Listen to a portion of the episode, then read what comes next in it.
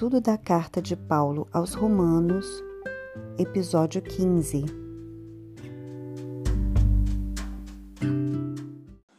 Pessoal, é, boa noite. É, todo mundo está conseguindo me ouvir direitinho. Vou agora pedindo ao Anderson para iniciar a apresentação. Eu acho bacana a gente fazer a apresentação é, visual, que ajuda de várias formas a gente a lembrar né, do que nós estamos, estamos aprendendo. Seriam os vários recursos que a gente tem à nossa disposição. Bom, a gente está voltando hoje então com Romanos 7, ele realmente tem um caldo muito grosso, como a gente conversou. Então a segunda parte agora ela vem para nós é, a partir do versículo 7 até o final. E a gente vai usar a mesma técnica que nós usamos da outra vez. Né? A gente vai dar uma lida rápida e depois a gente vai passar é, a, a buscar recursos que nos ajudem a entender e a melhorar a segunda lida. Então, uma, como a gente tinha conversado já antes, passando para o segundo eh, slide, né? a gente tinha já colocado dentro do contexto do evangelho que é apresentado dentro de, de, de, de Romanos, né, uma forma de apresentar o evangelho diferente que Paulo colocou e até bem mais profunda, com revelações que ele mesmo teve. A gente agora está nesse ponto aqui da segunda é, nova, nova humanidade, né? Passando para o slide 3, dentro dessa parte a gente tem uma divisão então entre o capítulo 5, 6, 7 e 8. Como eu já falei, essa divisão algum, alguns, alguns estudiosos colocam um pouco diferente, é o capítulo 5 um pouco tem mais a ver com a parte anterior, mas os 6, 7 e 8 normalmente estão sempre juntos. E a ideia aqui seria então que a gente é, hoje terminasse a, a, a, o entendimento do que está foi colocado dentro do capítulo 7. São a última parte do capítulo 7 é o que a gente vai ver hoje. Tá? Vamos orar então, antes da gente ler a palavra do Senhor. A gente vai começar fazendo a leitura básica, a leitura simples. Você mesmo pode já estar colocando diante de Deus a, a, a sua mente, seu coração, para que Deus possa estar falando para você algum texto que talvez eu mesmo não fale alguma coisa aqui, mas a palavra de Deus nunca volta vazia. Né? Então vamos colocar isso diante do Senhor agora. Bondoso Deus, a gente agora, diante da tua palavra, reconhece o poder que ela tem. Nós, de maneira reverente, reconhecemos que o Senhor falou através de, homens, manifestou-se através da mente deles, contou histórias, fez eles participarem de histórias, fez com que cada um colocasse isso em sua língua, em sua cultura e escrevesse. E por incrível que pareça, a gente hoje sabe que não tem nada de incrível, faz parte do teu, do teu, do teu querer. Hoje a gente tem um livro que tem uma coerência absurda de começo ao fim, da primeira à última página. Nós podemos conhecer mais do Senhor e conhecer mais a nós mesmos. Agradecemos pela tua palavra, pedimos que ela fale o nosso coração. Em nome de Jesus. Amém.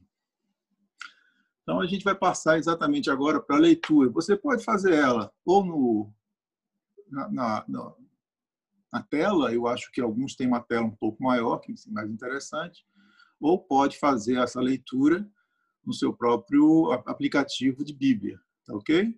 Então, a gente vai iniciar essa leitura no, no capítulo 7 de Romanos, do 7 até o 25.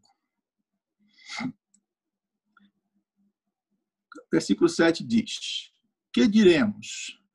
A lei é pecado? De modo nenhum. Contudo, eu não conheceria o pecado se não fosse pela lei, porque eu não conheceria a cobiça se a lei não me dissesse: não cobiçarás. Mas o pecado, aproveitando-se da ocasião dada pelo mandamento, provocou em mim todo tipo de cobiça, porque onde não há lei, o pecado está morto.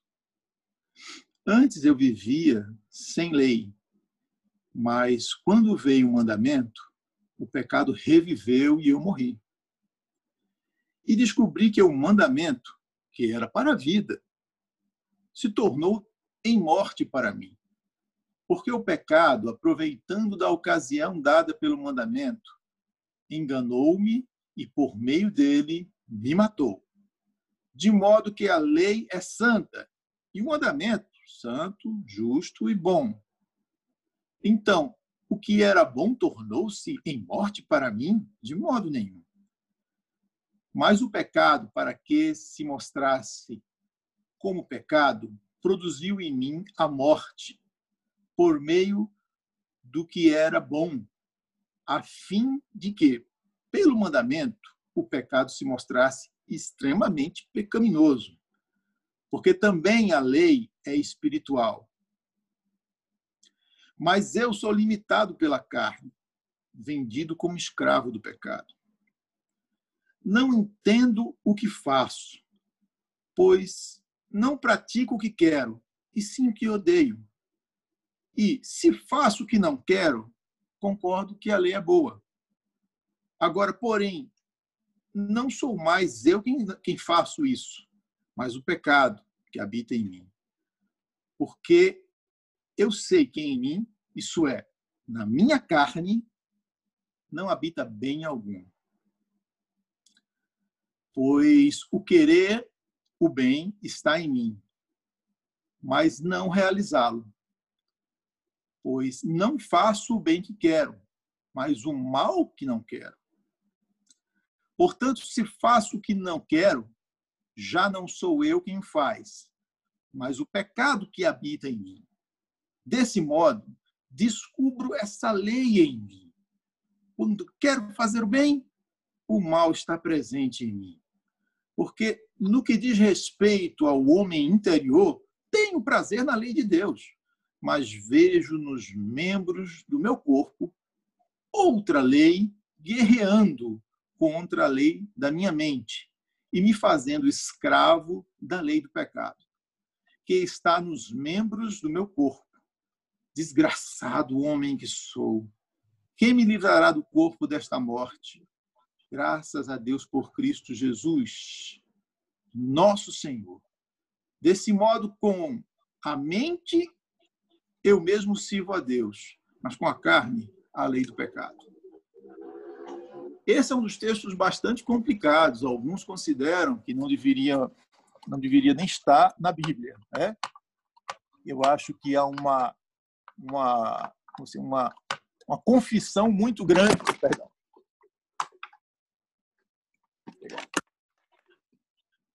Alguma coisa piscando aqui, eu vou tirar. Desculpa, gente. Há uma confissão muito grande por parte de Paulo ali naquele momento ele estava colocando é, é, detalhes do que ele sentia, do que ele pensava. Se nós pararmos para pensar, esse é um dos textos que você não vai ver em nenhum oráculo de nenhuma outra religião. Você não vai conseguir descobrir uma, uma, um momento em que a, um, uma pessoa que é um líder de uma religião, que devia trazer segurança, palavras de, de, de é é, é, é, esperança, a pessoa colocasse um texto que para nós parece ser tão pesado, que nos traz, às vezes, até mesmo um desânimo, uma dúvida, tá bem condizente realmente até mesmo com o dia de hoje, com que a gente percebeu já de dificuldades que a gente tem vivido.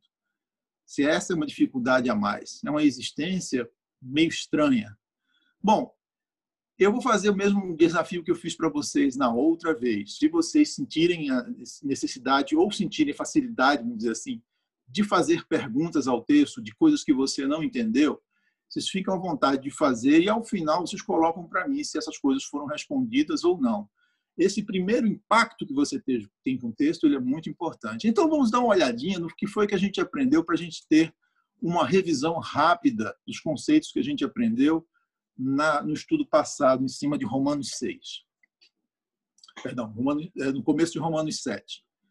Então a gente viu que tinha o OIA, lembra disso do OIA, que era observação, interpretação e aplicação, que são as, as bases para que você consiga entender ou estudar, fazer um estudo indutivo do, do, do, do livro de Romanos e principalmente dessa parte. Eu recomendo que você faça isso uma das coisas mais importantes que a gente, como crentes, tem que aprender a fazer, como protestantes também, é fazer com que a palavra seja um alimento da gente, que a gente possa se alimentar dela, nós mesmos, claro que com a ajuda uns dos outros, mas não pegar nada mastigado. E é mesmo questionar as coisas que eu estou falando para vocês aqui. Então, se há algo que você realmente é, é, teve dificuldade de entender, busque. Deus pode falar ao seu coração através, através da palavra diretamente. E conhecer a palavra e se alimentar dela é uma das, uma das ordens que a gente tem realmente da, é, vindas do Senhor para nós. Então, lembra o olhinho aí, lembra do olho, lembra do, da cruz, o que, que ele dizia? A cruz seria a, a, obra da cruz. A obra da cruz ela é completa, né? Ela se manifesta de maneira completa em nossas vidas e, e, e é, representa que o que Jesus Cristo fez por nós é, é, e que a gente tem que entender que aquele, naquele momento ali da cruz, Deus estava se manifestando e resolvendo um problema, um problema grande. Muitas vezes a gente pensa, ah, eu tenho um problema com Deus. Nós achamos que temos um problema com Deus, mas Deus tem um problema conosco. E Deus resolveu resolver este problema, resolveu resolver, é ótimo, através da cruz, utilizando a cruz, a morte e ressurreição do seu próprio filho. Então a gente aprendeu também um pouco sobre isso, sobre a cruz de Cristo.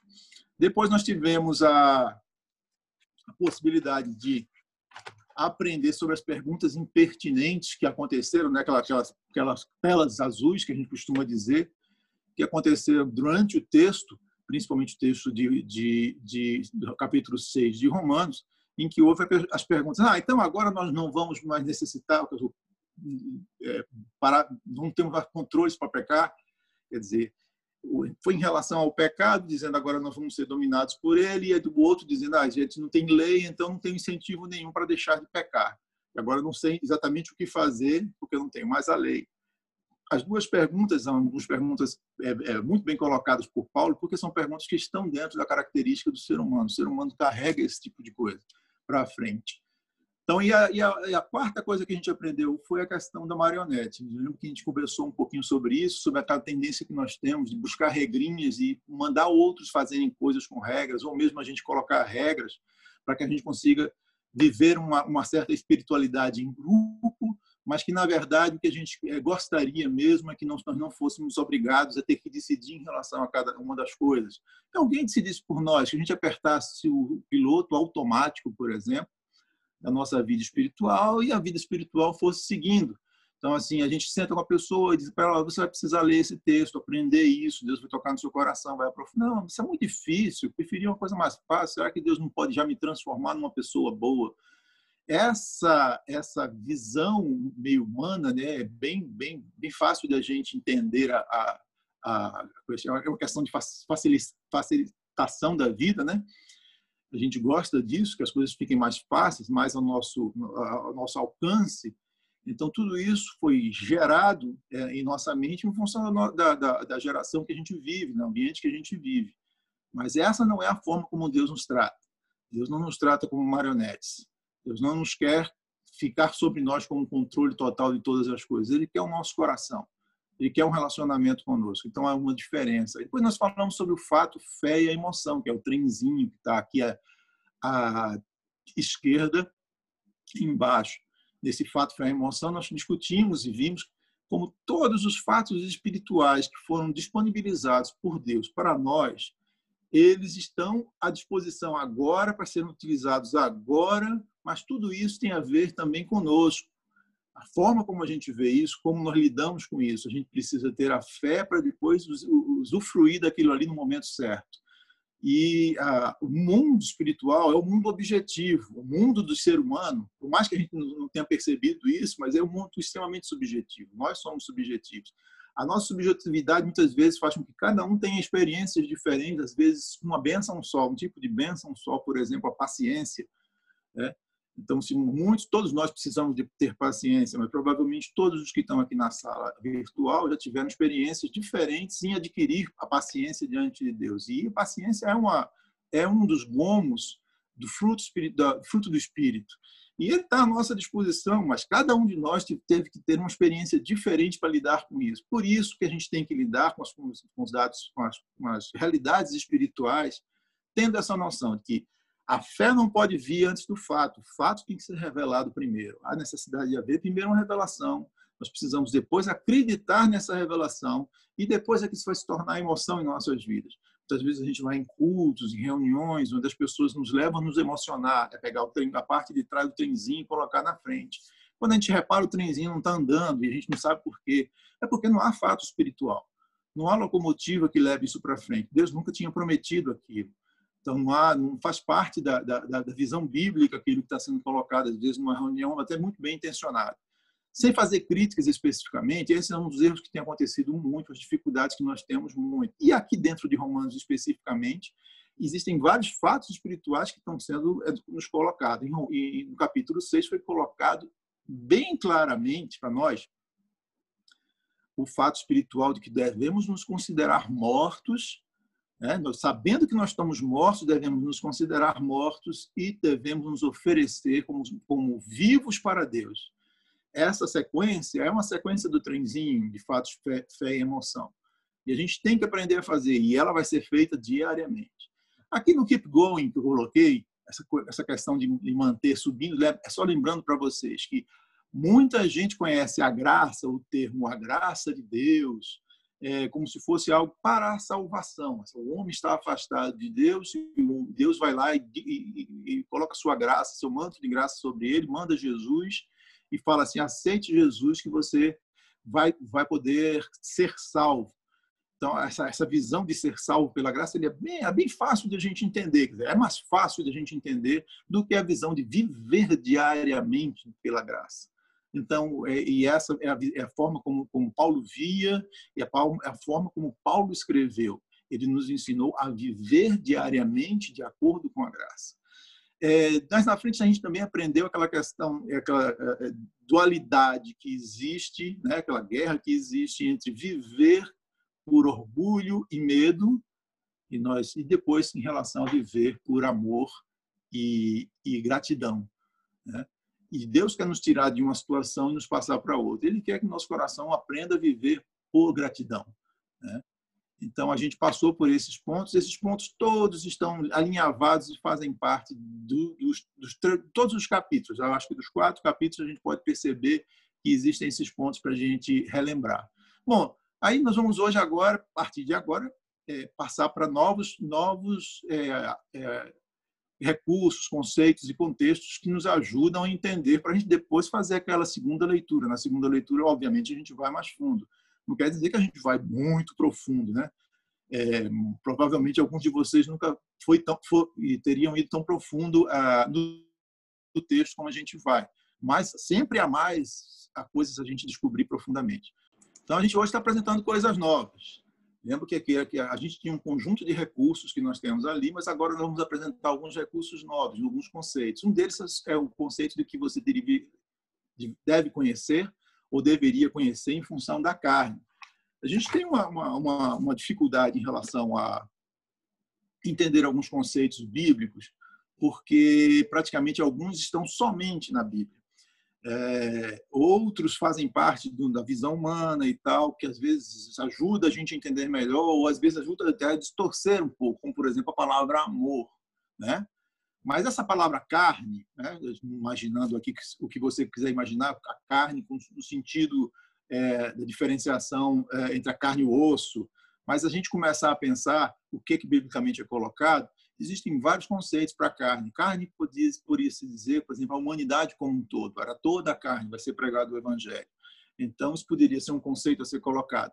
Mas no texto que a gente está vendo aqui, a carne fala sobre uma característica humana, uma característica bem específica humana.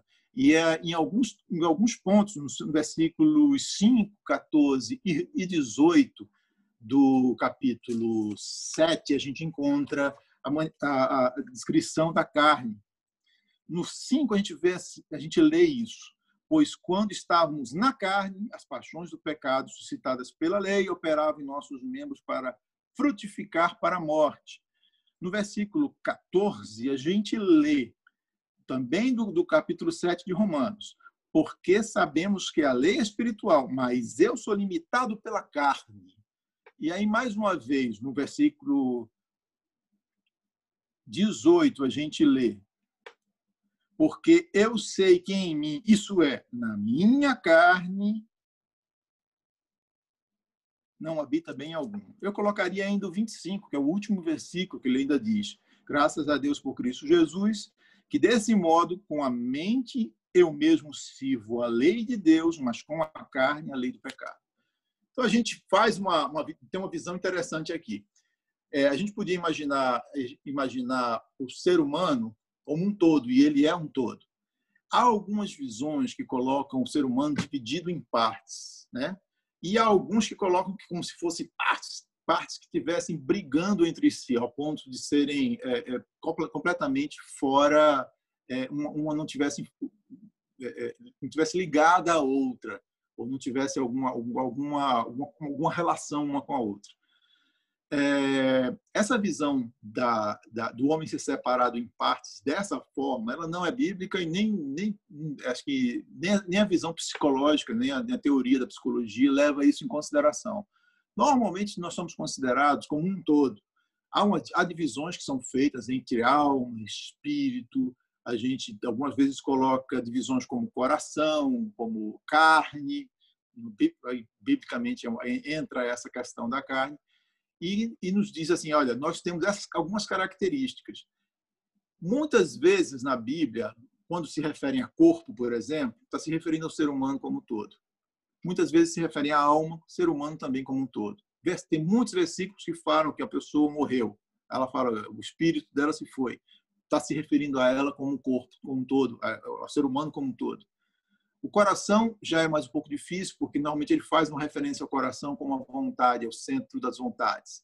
E a carne, ela tem outra característica. Muitas vezes, essa, principalmente essas três primeiras que eu falei, o corpo, a alma e o espírito, elas têm essa representação em muitas partes da Bíblia. Mas, em algumas vezes, dependendo do assunto que está sendo tratado, há uma necessidade de haver uma divisão ali, mas não uma divisão no sentido até mesmo que didático. E é explicável por quê. Né? São, cara, são coisas diferentes, se você for analisar os termos é, no grego, no hebraico, como são descritos no Velho Testamento, como são descritos no Novo Testamento. Eu não vou aprofundar nisso aqui, mas queria deixar para vocês uma ideia básica. Vocês imaginando, por exemplo, que o corpo seria o invólucro do ser humano, a parte externa, que tem contato com o mundo real que a gente vive, o mundo que a gente considera real. Né? Mas esse mundo que nós temos ao nosso redor é, é, é, esse cosmos que, com o qual a gente vive. Ah, de, mais, mais dentro, para dentro, você teria a alma e mais, ao, ao, mais profundamente ainda você teria o espírito. E o espírito seria a parte que se comunica com, com Deus. É, e com toda, todo o reino espiritual. Tudo que existe espiritualmente é possível que a gente se comunique por ali. Ah, essa é uma visão que é, que é cristã, ela também, algumas, algumas outras religiões colocam essa visão como se ela existisse, essa divisão entre corpo, alma e espírito. Eu botei três versículos aqui do lado direito, embaixo da mãozinha, e um deles é Gênesis 2,7, que diz o seguinte, que Deus pegou o pó da terra, que seria na carne, que seria a parte física nossa, ele soprou com o espírito dele e criou a alma vivente. É uma das referências que existe com essas três partes, corpo, alma e espírito. Depois você tem mais dois versículos que fazem essa referência, um de Hebreus, quando ele está dizendo aqui que é que a, a, a, a palavra de Deus ela é eficaz, é, que faz o trabalho, ela é penetrante, que ela pode dividir é, uma espada de dois gumes, ela penetra a divisão é, entre alma e espírito e entre juntas e medulas, né? Então, o que, é que a gente está vendo? A gente está tá sendo utilizada a ideia de alma e espírito em função de alguma coisa que o escritor de Hebreus queria trazer à tona, queria revelar. E aqui ele está dizendo que há uma ligação profunda entre a alma e o espírito, mas que a palavra de Deus consegue separar as duas. A gente não sabe exatamente se ele queria dar, dar mais ênfase a isso ou foi mais para trazer a, o poder que a palavra tem de fazer esse tipo de trabalho. No último, ele fala e, e mesmo Deus de paz vos santifique em tudo e todo o vosso espírito e alma e corpo sejam plenamente conservados e irrepreensíveis. E aí é um, é um texto mais ao final do, da carta de Paulo né, aos Tessalonicenses, da primeira carta. Então, o que é que a gente está vendo aqui? Existem alguns momentos em que é colocado biblicamente a existência dessas três coisas, tá? Em alguns momentos isso é bem, bem interessante. Aí a gente cai exatamente agora. Nós somos formados por partes, mas mesmo, ao mesmo tempo somos um todo. Não dá para dizer que a gente é separado, mas a gente tem dentro desse todo é, é, características diferentes. Existe uma ideia também que é colocada, que é bastante interessante, que como Deus ele é ao mesmo tempo três em um, nós poderíamos também ser ao mesmo tempo três em um. Em Gênesis 2:7, quando a gente leu lá dizendo que Jesus, Deus soprou o espírito dele e a, ao corpo, que seria a parte que foi tirada do pó, do pó ou do, da terra, é, no momento que ele soprou foi criada a alma vivente. Alguns colocam que no momento em que o espírito tocou na, na, na, na matéria, naquilo que a gente consegue tocar no nosso mundo, ah, foi criada uma, uma, uma, camadinha que a gente consideraria a alma, onde estariam as nossas características. Existe teoria para tudo, tá? E algumas delas a gente acredita mais, acredita menos. Agora, a Bíblia, ela não foi preparada para ser um manual de psicologia ou de antropologia para poder separar eh, essas teorias ou dizer que uma delas está certa ou errada. Na verdade, os, os escritores não tinham interesse nisso. Dito isso, Existem, então, três tipos de, de, visões. Uma visão que existe a unidade, tem uma visão que existe uma dicotomia, que seria alma e espírito, ou, perdão, corpo e espírito, onde o corpo seria aquilo que se comunica com o mundo, aquilo que a gente e o espírito seria uma característica nossa, em que a gente tem contato com as coisas espirituais, e que são coisas mais profundas, e muitas coisas a própria ciência não consegue explicar, e onde a gente trata os nossos traumas, estaria tudo ali. Mas existe também uma visão de tricotomia. Na tricotomia, eles dividem, então, entre corpo, alma e espírito. É, existe, então, um conceito da carne. Como é que é o conceito da carne entra aqui, entra aqui, Marco? Então, se existe uma tricotomia, onde é que estaria a carne? A carne ela funciona mais ou menos assim. Nós somos, é, somos partes, mas também somos um todo. A alma e o corpo né? A alma do homem, que tem as características dele, todo, tudo que ele pensa, tudo que ele, que ele imagina poder estar ali dentro, mais ou menos essa ideia. Tá? Eles, o alma e o corpo, eles passaram a viver sem a influência do espírito, ou querem viver sem a influência do espírito, ou criaram uma resistência para viver sem a influência do espírito, ou tiveram a vontade de viver sozinhos e não ter influência de Deus, então cortaram toda a questão espiritual. Claro que a gente pode estar falando isso somente em palavras para melhorar o entendimento. A carne, então, seria o corpo e, o, o, e a alma amotinados contra tudo que vem de Deus. Vocês podem dar uma olhada, por exemplo, na Bíblia, dar uma, uma, uma, uma procurada, se você tem a, um aplicativo de Bíblia, coloque corpo e. Perdão, carne e espírito, por exemplo. Você vai ver que carne e espírito em todos os lugares eles estão em guerra, ou praticamente em todos. São poucos lugares onde há uma referência da palavra carne e espírito e eles não estariam em guerra. O espírito com letra maiúscula, que significa o espírito de Deus, e até o espírito com letra minúscula, que significa o nosso espírito, é, o espírito do homem. Né? É, tanto um como outro, há muita, a maioria das vezes, praticamente na maioria das, em todas as vezes, aparecem em, em uma, uma espécie de conflito.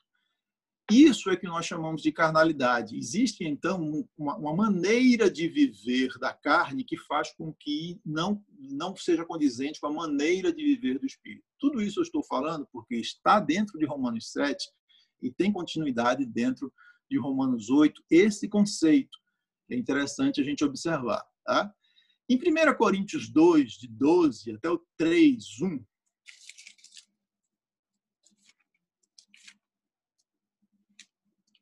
vocês tiverem uma,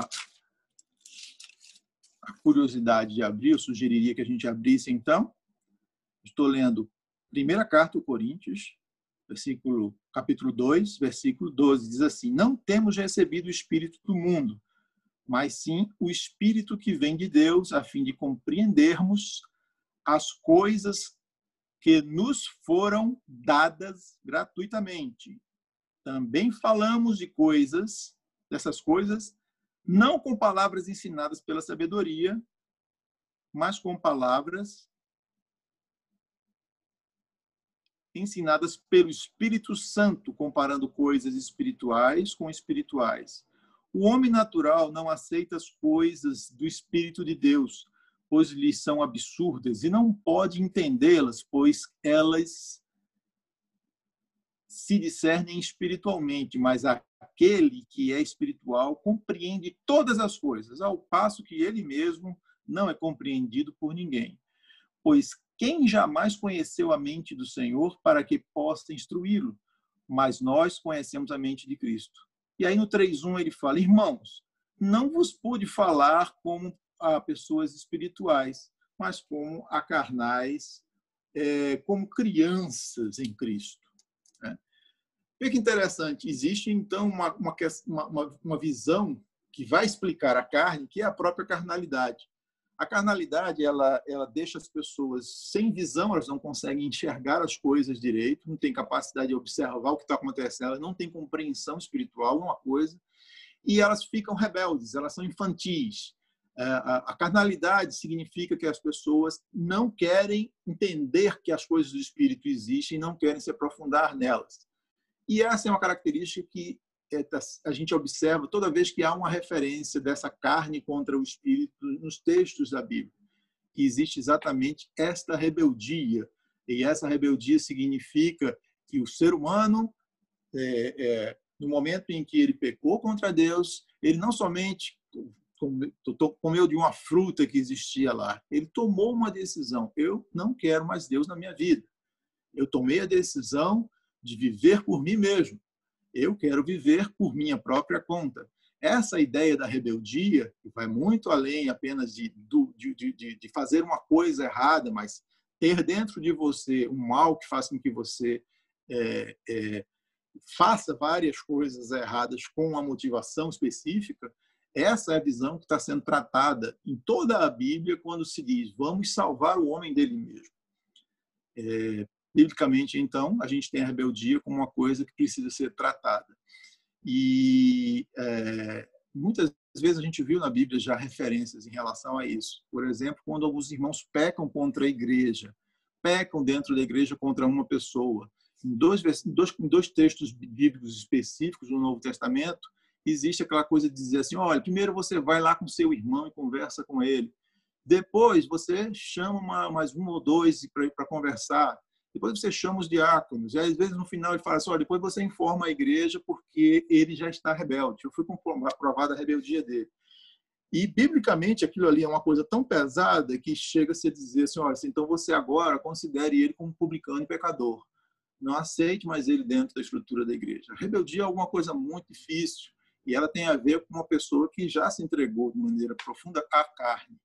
Então a carne, ela seria então esse, essa, essa coisa que faz com que tudo que é feito é, é, seria contra as manifestações ou a forma como o Deus, Jesus, é, Deus faz com que a gente é, receba as coisas pelo Espírito. Ela não aceita o Espírito, não concorda com isso, não entende o que é, que tá, o que é, que é o mundo espiritual é, e, é, e é sempre uma visão muito estreita, né? Essa, essa parte eu achei um pouquinho pesada, eu achei bacana dar uma parada. Se alguém quiser fazer alguma pergunta, esteja à vontade. Ou, ou alguma colocação para me ajudar em alguma explicação que você acha interessante. Marcão, é, você colocou o texto de 1 Coríntios, né? E é interessante a gente lembrar que a igreja de Corinto é uma igreja que ela é repreendida pela sua carnalidade, e ao mesmo tempo é uma igreja que é, apresenta a manifestação de todos os dons. Né? A gente já conversou em alguns estudos anteriores de que essa. Peraí, só um pouquinho. Essa. O fato de Deus usar uma pessoa, manifestar um dom, né, ou ter um, isso daí não é, é como que fala? É, garantia de que a pessoa teve um crescimento espiritual, porque Deus usa quem Ele quer na hora que Ele quer para fazer o que Ele quer, né? Então, muitas pessoas acham que pelo fato de ter sido usado por Deus, de manifestar um dom espiritual, ela já é espiritual e aí para de crescer, de não, não vê a importância de ser transformado, de tratar pecados, né, que precisam ser tratados. Então, é, é muito importante a gente lembrar isso, né? Crente carnal é aquele que passou pela porta, sentou na porta, é um bebê espiritual e não quer crescer, né? Aquela criança que dá birra e não se deixa tratar pelo espírito, né? Isso. Agora, o interessante que a gente também vai observar, é, é, Fabrício, é que essa característica da carnalidade, ela pode ser melhorada com o tempo, e a gente pode amadurecer com o tempo, mas ela é profundamente arraigada, tanto que ela é o motivo de todo o Romanos 7, né? No final das contas, o grito dele ainda continua dizendo que a, da incapacidade dele, que apesar de tudo era Paulo, que tinha todos os dons, que, que a gente sabe é uma pessoa bastante é, de bastante conhecimento, de capacidade. É, a carnalidade é uma coisa que a gente é, é pode observar dentro da, da igreja de Coríntio, e a gente pode observar dentro de qualquer igreja e até nas nossas próprias vidas. Né? Ela é uma coisa que a gente vai ter que tratar com ela de, com, com características diferentes o resto uhum. das nossas vidas. Tá? E é alguma coisa bem, bem mais complicada de sair do que a gente imagina. Deixei de ser carnal? Não, não deixou. É. Enquanto estiver não... preso na carne.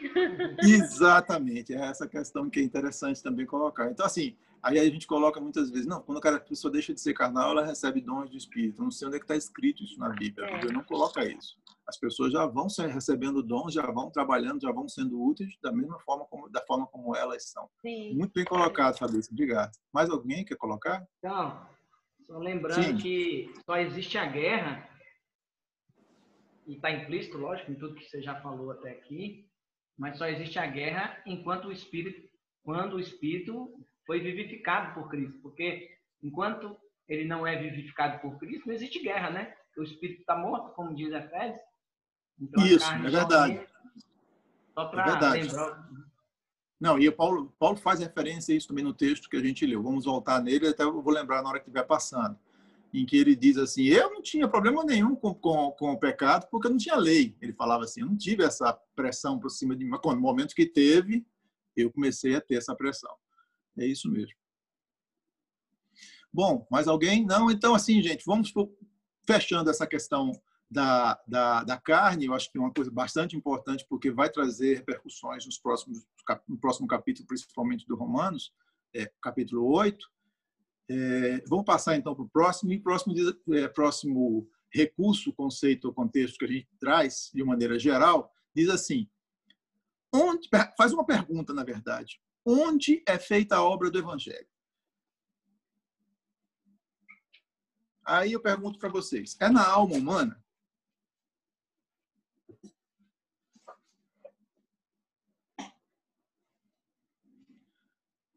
Você tem uma dificuldade qualquer, vamos supor, você tem é, uma dificuldade com a língua, né? Você costuma estar conversando, de repente soltar alguma coisa um pouquinho a mais e tal, e aí faz uma fofoca, estraga a vida de uma pessoa. Gente, isso é normal, acontece com, com, com algumas pessoas, tem uma tendência. Ai, meu Deus, que pessoa horrível que é. Não, a gente está falando do Evangelho, o Evangelho descortina nossos pecados, nos mostra quem nós somos. E, e, Jesus salvou muito fofoqueiro, vai, continua salvando hoje, vai salvar no futuro. Então, ninguém fica muito preocupado com isso, não é pecado. E acontece com a vida da gente. Agora, onde é que Deus vai resolver? Onde é que o Espírito Santo vai resolver esse problema? Em que lugar? ele vai começar a fazer com que sua alma melhore, que você fique melhor, que você comece a treinar, por exemplo, a não falar a mais. Quer dizer, se chegasse a esse, esse extremo, o que aconteceria? Nosso esforço seria capaz de gerar santidade, não é verdade? Então, se ele é, é capaz de gerar santidade, então nós conseguiríamos seguir a lei. E a lei seria algo que nos traria é, a salvação, que em algum momento a gente conseguiria seguir todas as coisas. A gente sabe que não é assim, porque pelo fato até que Jesus Cristo veio, porque Jesus Cristo veio porque a, é, aquela era a obra de, de, de Deus, Deus fez o planejamento para que ele viesse, porque não teria outra saída. A lei não substituiria, não substituiria em momento algum a realidade de que Jesus Cristo precisava vir e fazer parte fazer o que ele fez e aquilo fazer com que fazer parte da nossa vida ao ponto da gente parar de falar fofocas. Falando uma coisa simples, né? Mas pode ser qualquer outro pecado, né? Então, gente, tudo que vem de Deus, tá? É, nos traz para a salvação. Lembra de Efésios 2:8 que diz o quê? Pela graça sois salvos por meio da fé, isso não vem Obrigado. de dom de Deus. Isso não vem de vós, é dom de Deus. Não vem de obras para que ninguém se glorie. Só que não termina aí. Ele diz o quê? Porque somos feitura sua, Criados em Cristo Jesus. criados em, em Deus para as boas obras, as quais Deus a preparou De Antes. antemão. de antemão.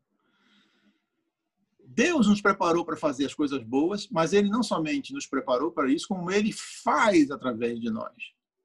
Né? Ele trabalha, cada- cada uma das coisas está à disposição dele. A pergunta que a gente faz é essa: onde é feita a obra do Evangelho? Onde é feita a modificação? Tudo foi feito em Jesus. Se a gente abrir lá em 1 Coríntios, no cap- no capítulo 1, ele começa a dizer que Deus escolheu as coisas loucas desse mundo e aquelas que não são, e aquelas que trazem vergonha, e aquelas que as pessoas olham e têm, ah, essas pessoas não. E ele diz assim: olha, ele escolheu cada uma delas para que as coisas fossem feitas sem orgulho, né? para que se houver glória, a glória seja dada a Deus. E aí no finalzinho ele tem um versículo que diz assim: o 1:30 diz que ele é a nossa, ele, Jesus, é a nossa sabedoria, nossa justiça, nossa santificação e nossa redenção. No fundo, Jesus é tudo que a gente precisa. Toda vez que você precisar de alguma coisa, pense, está em Jesus. Busque lá. Toda vez que você perceber que está deixando de fazer alguma coisa que seria natural ser, que seria pecado, pense um pouquinho. É mais uma manifestação de Jesus. Tudo foi feito em Jesus e por intermédio dele tudo se fará. Ele é o centro de todas as coisas, ele é o motivo e ele é que nos salva de todas as coisas. E essa questão é interessante porque alguns cristãos pegam o cristianismo como se fosse uma, uma religião como outra qualquer. Em todas as religiões, todas. Você pode virar o mundo de cabeça para baixo. Você pode ir do norte ao sul, do, do leste ao oeste, do ocidente ao oriente, pode ir de um polo até um outro polo, outro polo não tem ninguém, mas onde está lá no polo, lá em cima, os inuites, os timós, você pode procurar as religiões deles. Todos eles precisam seguir regras, precisam se desenvolver. Todos eles precisam passar por treinamentos, melhoras da sua própria alma. Acreditam que a alma humana se desenvolve, ganha, é, ganha estágios, passa por, por é, é, é, sofrimentos e vai melhorando. Todos praticamente creem nisso. E, infelizmente, o cristianismo como religião, vamos supor assim, né, de maneira geral, que é uma religião mundial, né, muita gente ainda crê nisso, dentro do próprio cristianismo, né, de que você vai se desenvolvendo. E esquece que não é, somos nós que nos desenvolvemos. Tudo que nós precisávamos estava em Jesus. E tudo que nós precisávamos ter, recebemos dele. E ele é a pessoa e o cristianismo é uma pessoa, não é um conjunto de regras que nós tenhamos que seguir. Tá? Obviamente, ele cumpriu toda, toda, toda a lei, toda a Torá foi cumprida em Jesus. E ele nos apresenta, então, a própria vida dele, nos coloca a vida dele à nossa disposição, nos liberta da necessidade de sermos aquilo que nós não somos e nos diz: agora vocês vão viver e vão viver comigo e eu ofereço para vocês a nossa vida. Lembra que quando a gente leu em Romanos 5, olha, se vocês eram inimigos, agora vocês vão viver pela vida dele, vocês vão agora ser salvos pela vida no dia a dia de vocês. Tá? Essa é uma das regras importantes que a gente tem que reconhecer e perceber. Bom, o próximo recurso que a gente coloca, esse é mais curtinho, é que Deus opera em vós, tanto querer como efetuar. Isso quer dizer o quê? Primeira coisa nesse versículo do, do Filipenses 2, de 1 a 2, ele está dizendo o seguinte, que a gente tem que desenvolver a nossa salvação. Desenvolver ou operar ela quer dizer o seguinte, ela já existe. Aí você lembra lá do trenzinho, o que, que o trenzinho diz? que existe um fato espiritual, você precisa crer nele. A partir do momento que você vai crer nele, você vai usufruir dele na vida real, né? que aí vem a emoção, que é o terceiro vagãozinho, quer dizer, o segundo vagãozinho depois a locomotiva. Ao desenvolver a salvação é a mesma coisa. Você já recebeu a salvação e dentro da salvação você recebeu todos os recursos necessários que você precisa para viver a vida cristã. Você recebeu o próprio Cristo, você recebeu o Espírito Santo, que vai se manifestar através da, sua vida, e, e ele vai colocar com que você esteja diante de Deus da mesma maneira que Cristo estaria, fazendo as coisas que Cristo faria, nos ensinando cada dia. Quer dizer, tudo isso a gente tem à nossa disposição. É uma realidade espiritual, lembra? Fato espiritual. E a gente tem que crer. E a gente começa o quê? A operar. Aí a palavra operar, em algumas traduções, é colocada como desenvolver. Você vai desenvolver a sua salvação. Com temor e tremor, por quê? Porque você sabe que aquilo ali é precioso, aquilo ali foi, custou muito. A gente fala muitas vezes, ah, a graça é de graça. É de graça para você. Alguém pagou o preço disso daí, pagou caro. Então, isso tem que trazer temor e tremor para a gente. E aí ele fala, porque Deus, na hora que ele começa a trabalhar, você começa a fazer esse desenvolvimento em você, é quem opera em você tanto o querer como o efetuar, segundo a sua boa vontade. Dentro de, de, de Romanos 7, a gente vê uma, uma luta entre o querer e o efetuar. Tá? Então, mais na frente, quando vocês estiverem olhando, lembra disso. Paulo está passando uma luta natural que todo ser humano passa principalmente porque o querer já estava sendo trabalhado e o efetuar precisava ainda ser feito. E aí e ele sente essa dor, essa dificuldade. Mas isso faz parte do desenvolvimento da salvação, que faz parte de um fato espiritual que foi colocado à disposição de cada um de nós que um dia aceitou Jesus, tá? A sua salvação está lá com tudo que você precisa e ela precisa ser desenvolvida. O próximo tópico, ele é um tópico bem simples. Eu faço uma, uma, uma, um paralelo aqui. Eu chamei ele de inteligência espiritual, né? ou meditação. Né? É, eu não sei se vocês já ouviram falar da inteligência emocional, né? um livro. Né? Eu tenho ele aqui em casa, em algum lugar. Eu li algumas páginas, sei que Denise leu ele todo. E é uma das características desse livro, uma forma que ele coloca desse livro, é que quem tem a inteligência emocional é uma pessoa que é capaz de sair de si mesmo, entre aspas, não é verdade, mas ela sai de si mesmo e observa como ela está sentindo, como são os sentimentos dela. E ela observa, para que eu estou tendo esse sentimento? Isso aqui não tem nada a ver, isso aqui está me fazendo mal. E ela começa a poder tratar da vida sentimental dela, das emoções dela, de uma maneira mais tranquila. Não que ela vá ser uma pessoa não emocional, vá cortar todos os seus sentimentos, mas ela vai começar a perceber o que está acontecendo. Ela consegue conversar sentimentalmente consigo mesmo, né? Seria alguma coisa nesse sentido.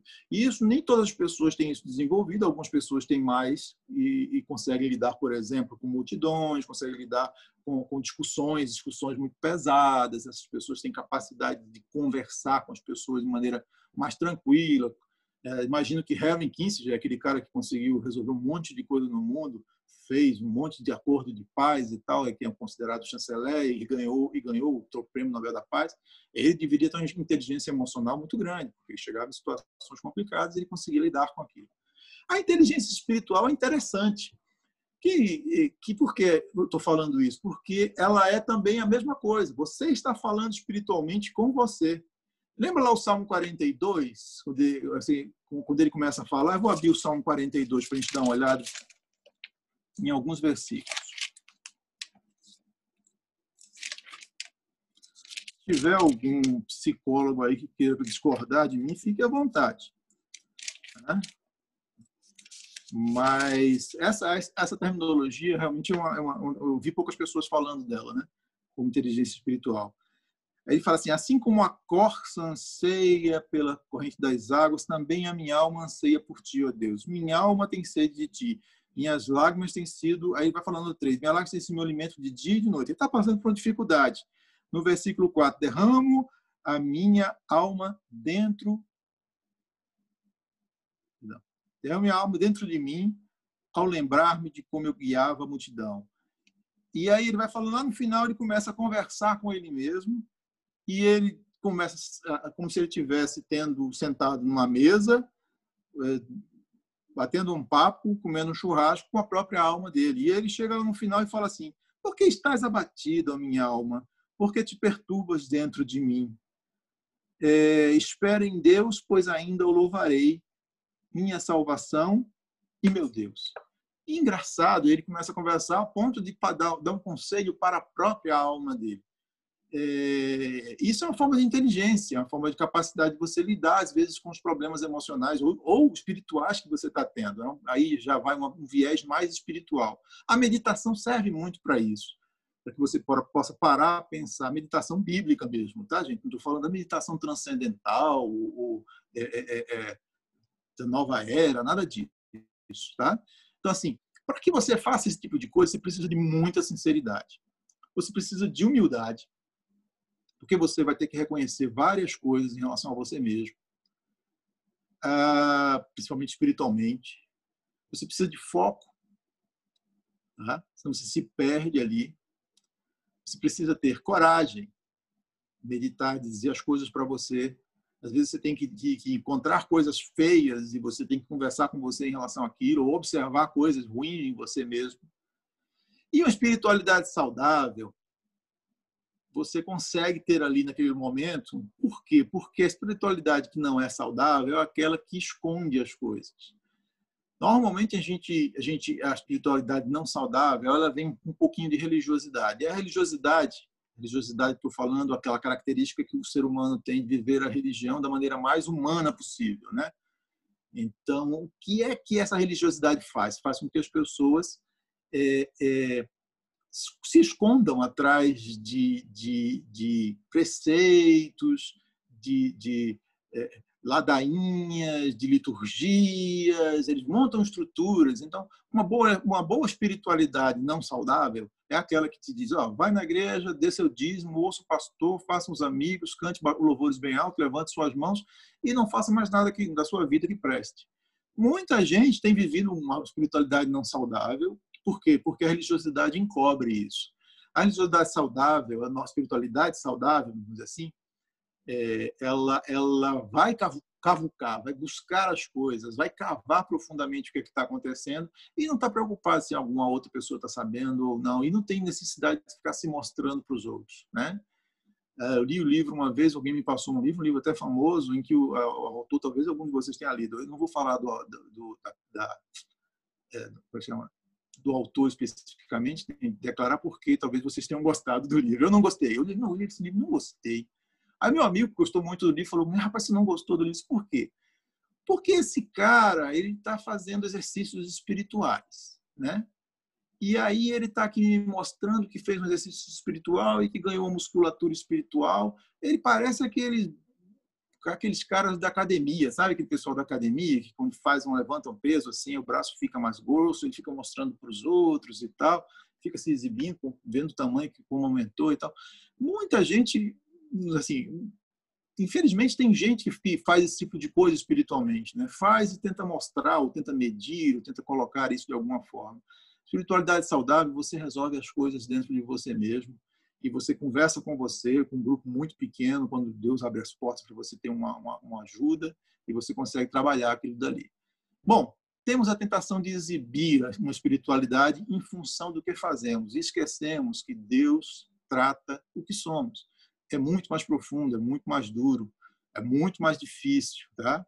Então, gente, inteligência espiritual é absolutamente necessária e nós vamos ver inteligência espiritual nesse texto de Paulo, né? Em que a gente vê ele fazendo questionamentos dele mesmo, muito pesados e muito profundos. Vou então agora para o último recurso que a gente vai conversar hoje, aprender um novo recurso, né? Esse novo recurso é uma característica que talvez vocês conheçam muito bem, outros não, mas é bíblico de uma maneira geral e a gente tem alguns textos, e o principal texto é esse aqui de, de 2 Coríntios, em que Paulo começa a falar dizendo o seguinte: no 2 Coríntios 12, versículo 6, se você não estiver lendo na, na, na, na no, no, celular, você pode ler, ler no aplicativo da Bíblia. Porque se quiser gloriar-me, não serei nécio, porque direi a verdade. mas deixo isso para quem, para que ninguém cuide de mim mais do que em mim vê ou de mim ouve. Quer dizer, eu não, não quero que ninguém pense muito de mim, não, não sou grande coisa. E para que não me e para que não me exaltasse pela excelência das revelações, algumas pessoas sabem do que aconteceu com Paulo, ele foi a terceiro céu e tudo mais, ele vai falar aqui algumas coisas. Foi-me dado um espinho na carne, a saber, o mensageiro de Satanás para me esbofetear a fim de não me exaltar. Acerca do qual três vezes orei ao Senhor para que se desviasse de mim. E disse-me: A minha graça te basta, porque o meu poder se aperfeiçoa na fraqueza. De boa vontade, pois, me gloriarei nas minhas fraquezas, para que também em mim habite o poder de Cristo. Por isso, sinto prazer nas fraquezas, nas injúrias, nas necessidades, nas perseguições, nas angústias, por amor a Cristo. Porque quando estou fraco, então estou forte. Aqui a gente vê uma característica interessante que muitos de nós, às vezes, sentem dificuldade de entender, é que, às vezes, ocorrem derrotas em nossas vidas e às vezes a gente não consegue entender de que essas derrotas é o trabalho de Deus em nossas vidas. É a forma como ele trabalha os nossos corações. Ele quer que nós passemos por aquela derrota, porque muitas vezes uma derrota nossa significa uma vitória de Deus. É um pouco complicado a gente entender isso, muitas vezes quando a gente está passando por alguma por, problemas, problemas mais sérios, mas essa é uma realidade bíblica bem constante, a gente percebe isso acontecer. Paulo, em alguns outros trechos, coloca essa questão de que há necessidade de haver o quebrantamento humano. Segundo Coríntios, ele faz uma referência a isso, principalmente em relação ao ministério dele. Ele diz que ele precisa ser quebrantado para que os outros recebam vida. A gente não tem noção disso muitas vezes e assim hoje em dia como a gente vive um evangelho ou vive vive não, mas a gente ouve falar de um evangelho sempre muito triunfalista, isso leva a gente a ter problemas para a compreensão de que o evangelho não é isso. Muitas vezes, para que muitas vezes não sempre há uma realidade bíblica básica para alguém estar tá sendo tá sendo é, abençoado necessitou que alguém pagasse algum preço. Tá? E isso sempre está acontecendo. Até pelo fato da nossa própria salvação, isso já começa. E a partir daí as coisas vão acontecendo. Muitas vezes está recebendo alguma coisa, pensa bem, a gente a gente está recebendo algumas coisas, mas as pessoas pagaram por isso. Existem custos na vida que devem ser pagos, e biblicamente a gente tem essa, essa noção. É, nossa derrota é a vitória de Deus em muitos casos. Bom, agora dou mais uma paradinha e pergunto: alguém quer colocar mais alguma coisa? Fazer um adendo, me ajudar em uma ideia melhor. Eu acho que esse ponto é importante, Marco, que você comenta nesse ponto 5, porque eu acho que isso é uma realidade que a gente vive, a gente é permeado, envolto por é, toda sorte de. Muita, a gente hoje está vivendo esse mundo em que todo mundo tem acesso à pregação, a, é, no YouTube, de toda a natureza e há um, há um, uma, um evangelho, uma doutrina, né, um segmento que prega muito fortemente esse triunfalismo e coloca a pessoa que é, está em dificuldade, que está é, passando por uma situação de, de aperto, como alguém que está em pecado, como alguém que não está no centro da vontade de Deus. É, e aí isso traz peso, traz angústia, né? Isso, isso é muito muito grave essa essa leitura distorcida da palavra, né? Então, assim, acho que foi muito bom você ter destacado esse ponto, porque também também o cuidado com os excessos de extremo também, né? É, é entender que o ciclo de, de, de passagem de alguma dificuldade ela pode deve trazer algum tipo de aperfeiçoamento, algum tipo de aprendizado. Não, não ficar também é, achando que deve se viver sempre num contexto de dificuldade, mas entender exatamente que essa dificuldade ela pode estar sempre ensinando alguma coisa é nessa fraqueza, é na, na, na no nossa, no nossa redução da nossa carnalidade que a nossa espiritualidade sobe, né? Ela se fortalece. Importante esse ponto. Amém. Obrigado. Não tem nada a acrescentar. Mais alguém quer colocar mais alguma coisa? Gente, então,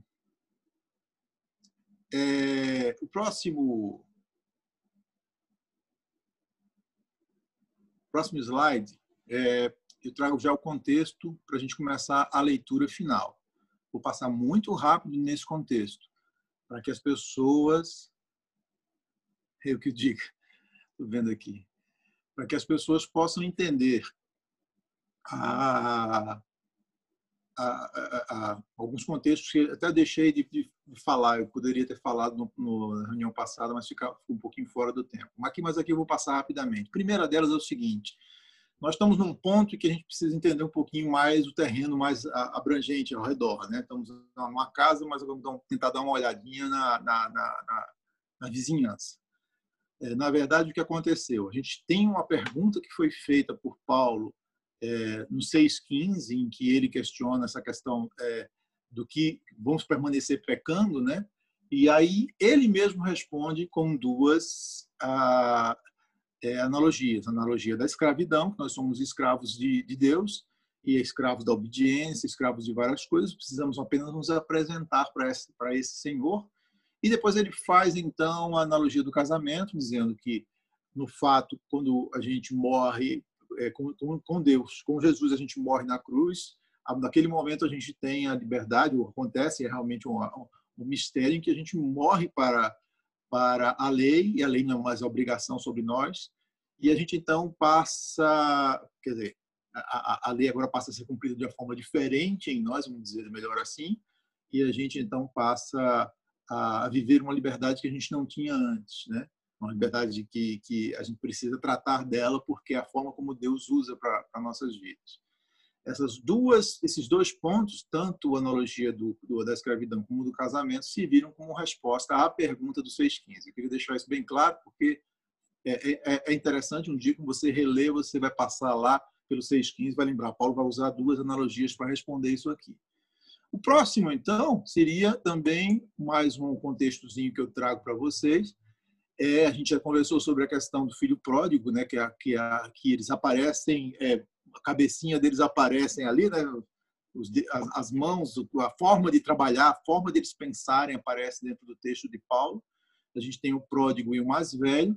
E a pergunta sempre é, ah, não perder a motivação para fazer as coisas certas, né? Então, o pródigo faz assim, ó, não tem motivação porque é, a lei não me obriga mais a fazer nada, então eu chuto o balde.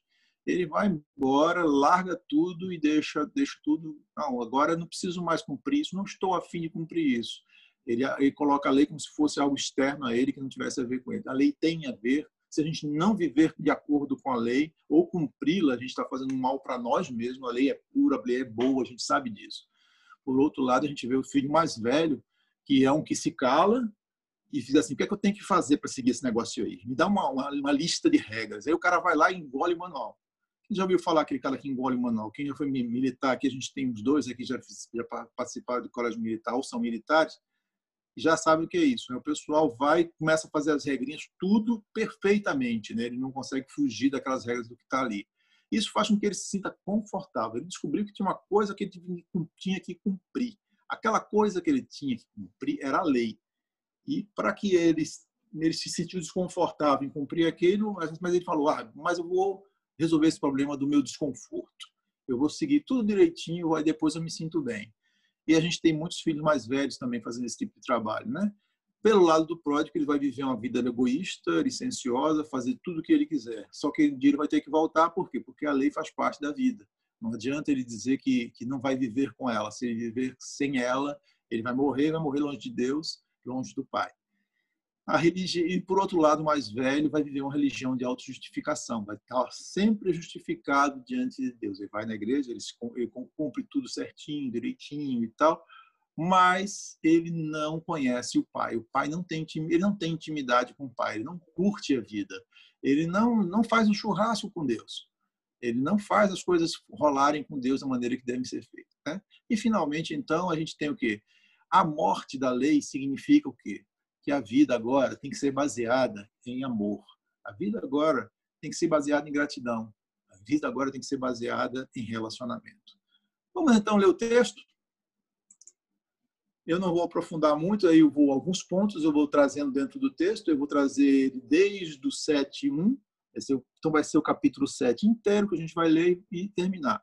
Em alguns momentos eu vou levantar algumas coisas, vocês vão começar a ver esses pontos, esses contextos que a gente já levantou em alguns lugares. Se vocês quiserem na sua Bíblia anotar, olha aqui, está falando disso, está falando daquilo e tal, e vocês podem ir percebendo e descobrindo mais coisas a partir de agora, tá bom?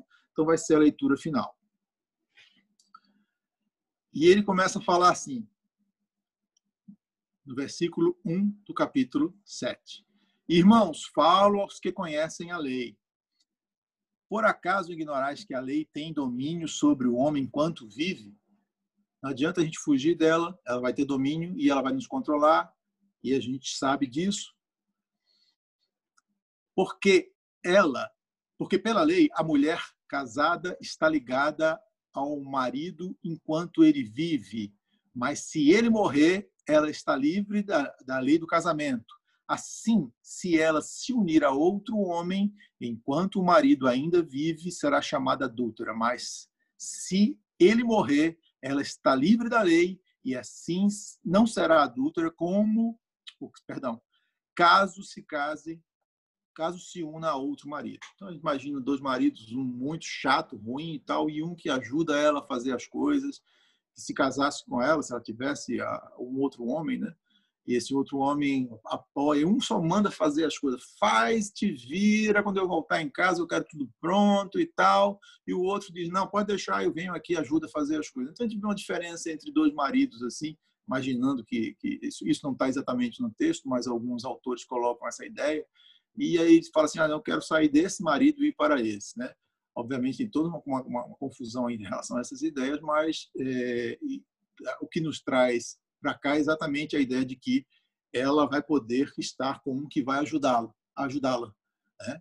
E, é, e é o que acontece com a gente, ele continua falando ah, no capítulo, versículo 4, assim também vós, meus irmãos, morrestes quanto à lei mediante o corpo de Cristo, para pertencer a outro, àquele que ressuscitou dentre os mortos, a fim de produzirmos frutos para Deus. Lembra de duas coisas aqui importantes.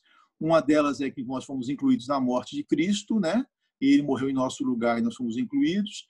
É, substituídos também em relação às coisas ruins, ao fato de ter que morrer mesmo, e, e aqui que há uma produção de um fruto para Deus, né? Alguma coisa natural começa a acontecer. Nós podemos frutificar, lembra do exemplo da árvore. É, é, capítulo, versículo 5 diz assim: Pois quanto a estavam, quando estávamos na carne, as paixões do pecado citadas pela lei operavam em nossos membros para frutificar para a morte. lembra que era também uma coisa natural, tanto que ele coloca a questão do fruto.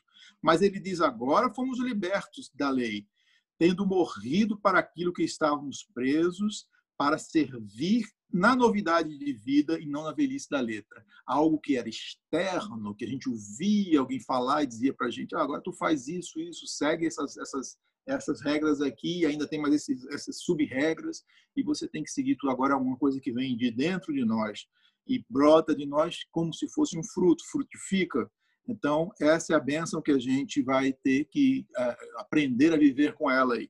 E o que o Paulo está falando no, no, no, Romanos 7 e 8. E ele continua no 7. Que diremos, pois?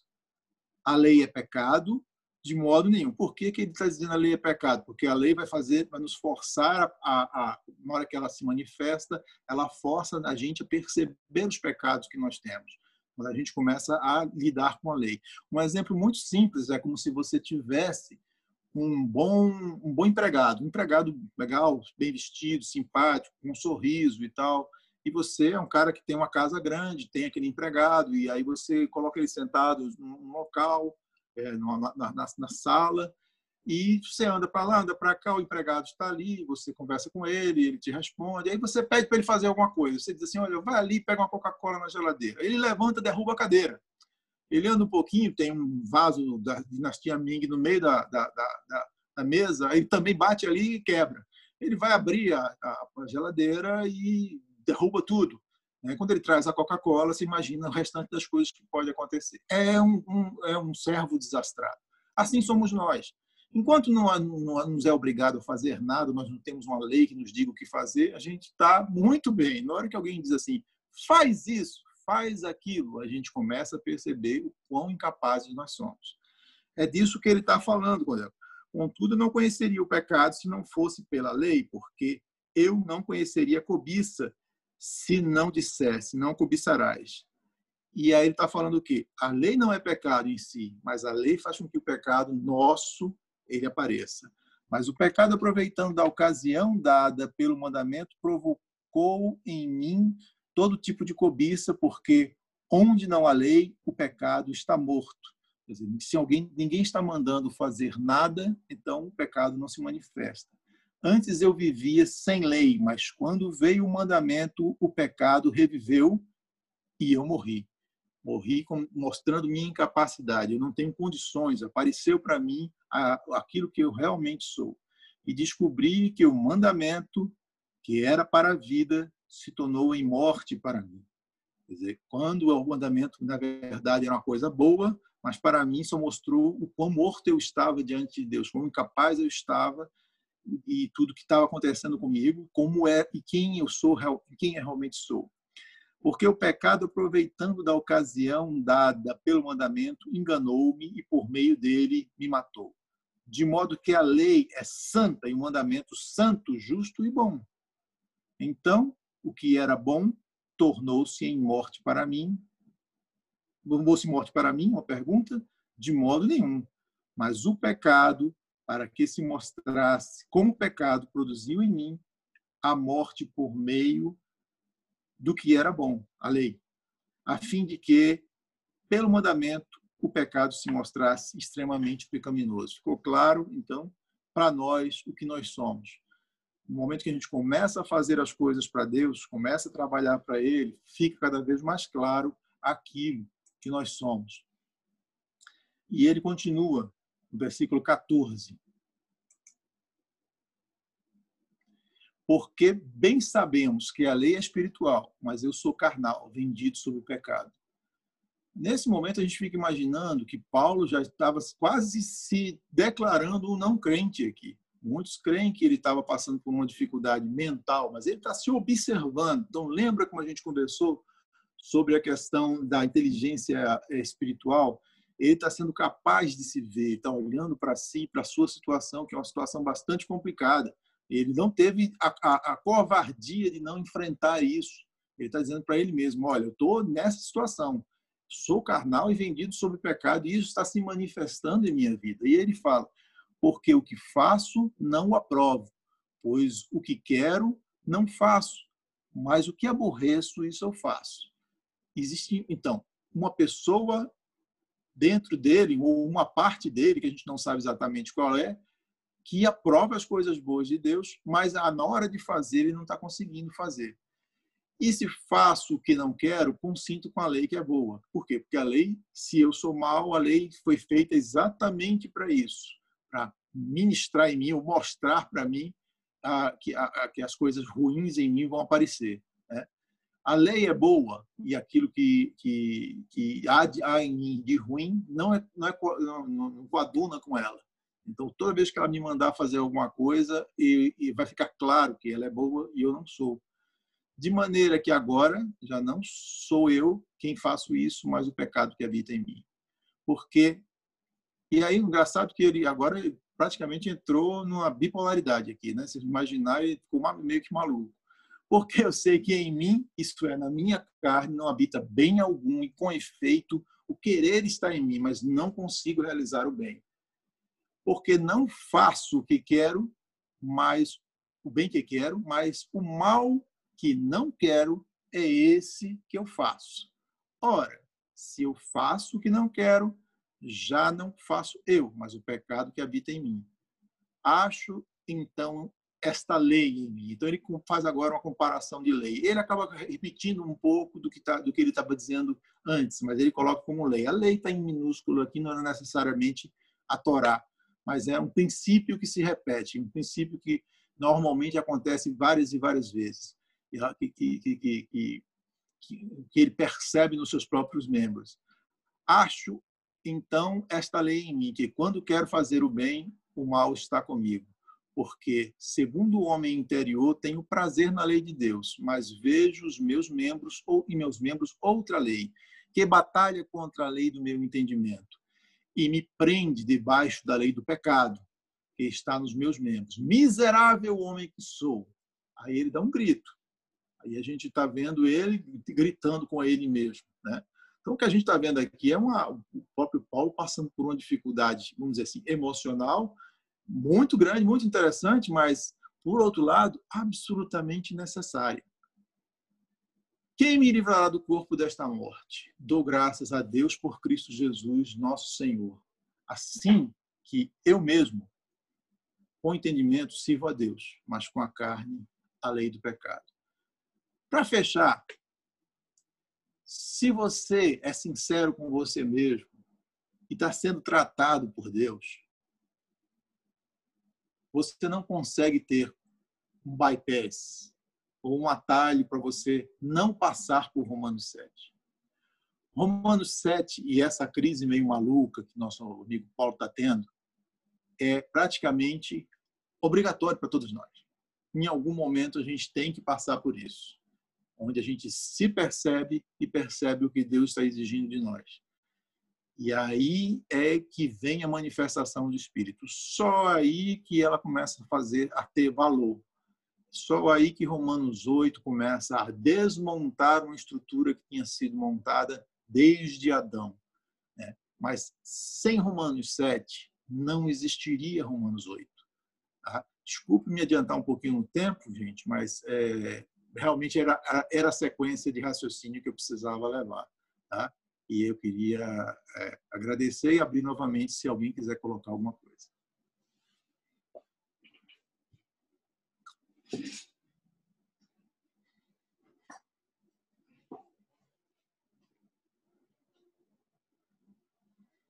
À disposição, Valendo. Dúvidas?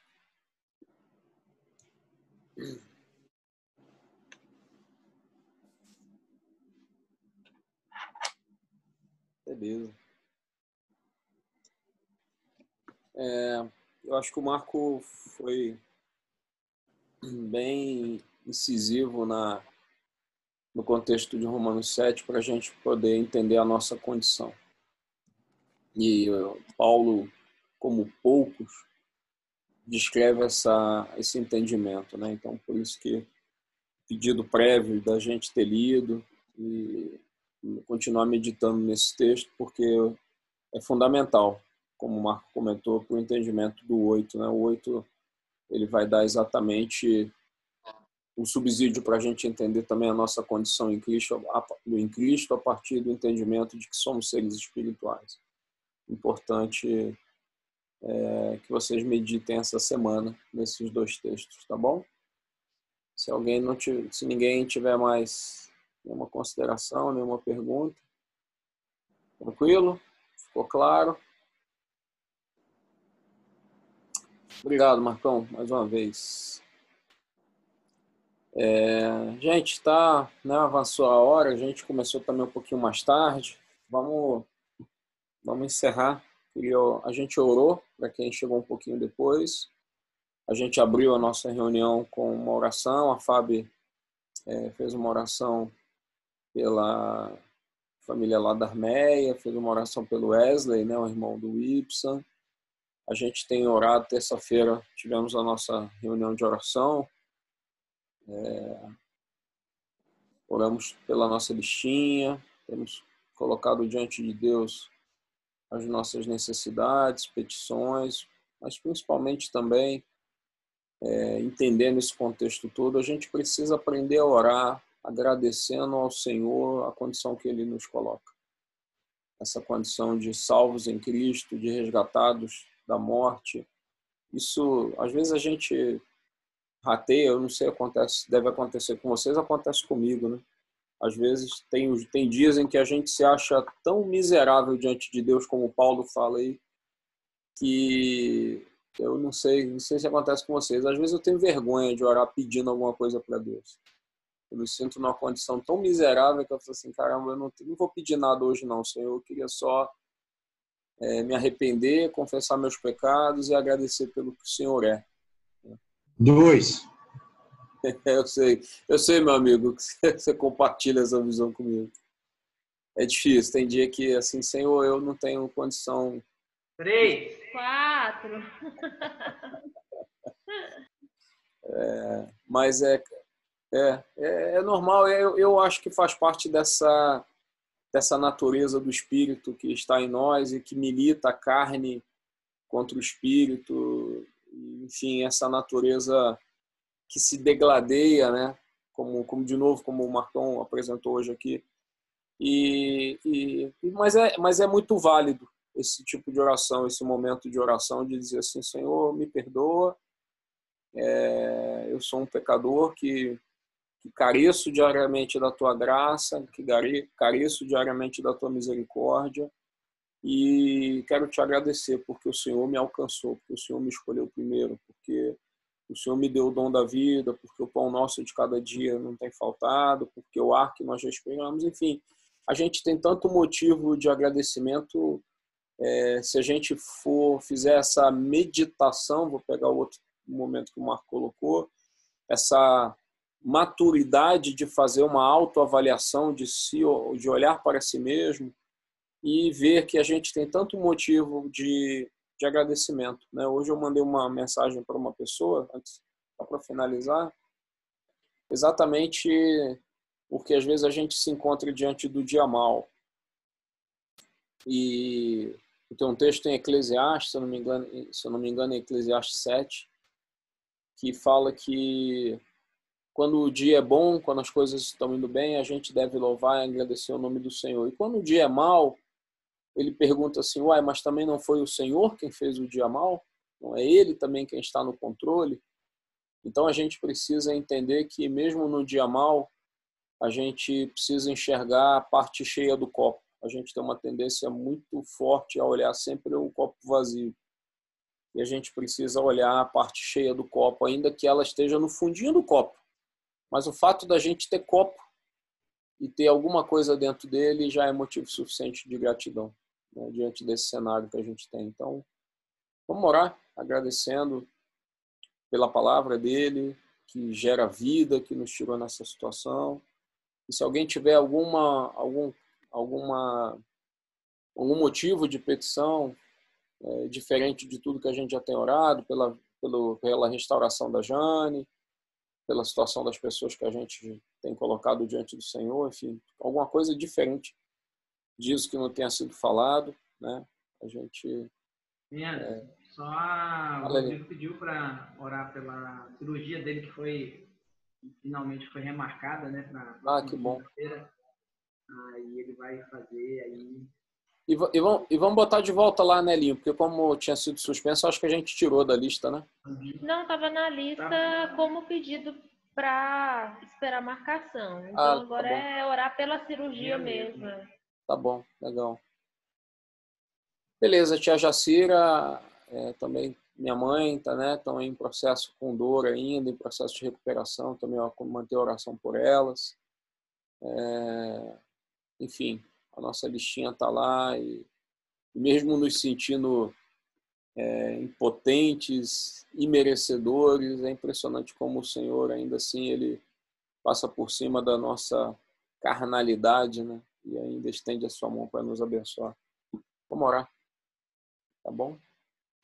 Pai, eu quero te agradecer, Deus. Primeiro, pelo, pela semana de trabalho, de estudo, em que a tua igreja, meus irmãos, tivemos situações de dificuldade, de, de desafios. É, alguns, em alguns momentos, sucumbiram, se sentiram é, derrotados, se sentiram incapazes de superar as dificuldades que se levantaram diante de cada um. Mas a tua palavra nos garante que o Senhor está conosco, independente das circunstâncias. E ainda que estejamos passando por situações como o vale da sombra da morte, E a tua palavra ela é tão profunda nisso, porque ela usa terminologias que são é, apropriadas exatamente para que possamos entender a profundidade da tua presença. Um vale da sombra da morte. O Senhor está conosco. Ainda que a morte ela esteja projetando a sombra dela sobre nós, a sombra ela remete a exatamente a essa ausência da luz e quando muitas vezes nós nos sentimos numa situação em que parece que a luz está desvanecendo, que a morte se aproxima e que nós andamos cada vez mais para o buraco, para um vale, a tua palavra nos garante que o Senhor está conosco. Que ali o Senhor estaria nos cercando por cima, por baixo, que as tuas asas nos cobrem como uma galinha, protege os seus pintinhos. O Senhor usa de tantas formas para nos falar, independente da circunstância, independente do espinho na carne, a tua graça nos é suficiente, porque ela inicia-se de modo magnífico na restauração da nossa vida em Cristo, como na continuidade de cada ato diário. O pão nosso de cada dia, do ar que respiramos, da chuva que rega a terra, do ciclo da natureza, da nossa capacidade de nos relacionarmos, do bem comum, da beleza da natureza. O Senhor está conosco. Obrigado, Senhor. Obrigado. Nos ensina a olhar a parte cheia do copo. Nos ensina a olhar aquilo que o Senhor tem nos entregue e deixarmos de olhar para aquilo que está faltando. Te agradecemos porque temos a plena convicção de que o Senhor tem cuidado de cada um dos nossos irmãos, de cada um dos pedidos, de cada uma das petições. E nós reforçamos aqui, Pai, mais uma vez, que nós oramos e intercedemos e colocamos a cada um daqueles pedidos diante do Senhor, na nossa perspectiva da necessidade de recebermos aquela aquele benefício, aquela graça, porque ela é imerecida. Mas nós oramos na fé, no entendimento de que a tua vontade ela prevaleça. Essa é a nossa posição de servos que se submetem ao seu Senhor. Nos ensina diariamente a reconhecer e aceitar a tua vontade, que é boa, perfeita e agradável. Precisamos, Senhor, nos é, enchermos dessas verdades. São princípios, verdades absolutas da tua palavra e que deveriam ser é, algo inquestionável nas nossas vidas. A tua palavra diz que a gente morre, perece, cai por falta de conhecimento. Muitas vezes nos falta o conhecimento desses, dessas palavras tão preciosas que vieram do Senhor, porque elas geram vida. Quando elas faltam, a morte se aproxima, o vale da sombra da morte se aproxima. Portanto, eu te agradeço pela tua palavra, pela oportunidade de estudarmos, pela tua oportunidade de ouvirmos a tua voz através da tua palavra e do teu espírito que vivifica traz mais vida, renova a vida dentro de nós. Nos ensina a meditar na tua palavra, nos ensina a tirar momentos de solitude para olharmos para nós mesmos e os efeitos da, do teu senhorio na nossa vida, Senhor. Às vezes a gente vive no automático. Nossa vida muitas vezes está no automático de acordar, trabalhar, comer, dormir, cumprir com as obrigações e a gente não percebe toda essa grandeza da tua presença poderosa nas nossas vidas e de como as nossas vidas são conduzidas pelos teus preceitos. Nos ensina a parar e a ter momentos de reflexão, de olhar para nós mesmos. Examine-se, pois, o homem a si mesmo, nós tenhamos momentos de autoexame, crivados pela tua palavra, na presença do teu espírito, olhando para o alto no entendimento de que tudo vem de ti e tudo é para ti. Nos esvazia da nossa egolatria, da nossa autoimagem exacerbada de que somos alguém, porque na verdade nós não somos nada sem o Senhor. O Senhor é o centro da nossa vida, o Senhor é o centro do universo, o Senhor é o centro da palavra. Que possamos nessa noite, Pai, refletir sobre isso. Te dou graças pela tua palavra que é viva, viva e eficaz. Obrigado pela vida de cada um dos meus irmãos. Obrigado, porque o Senhor é fiel e o Senhor nos amou primeiro. Te dou graças em nome do teu amado Filho Jesus. Amém.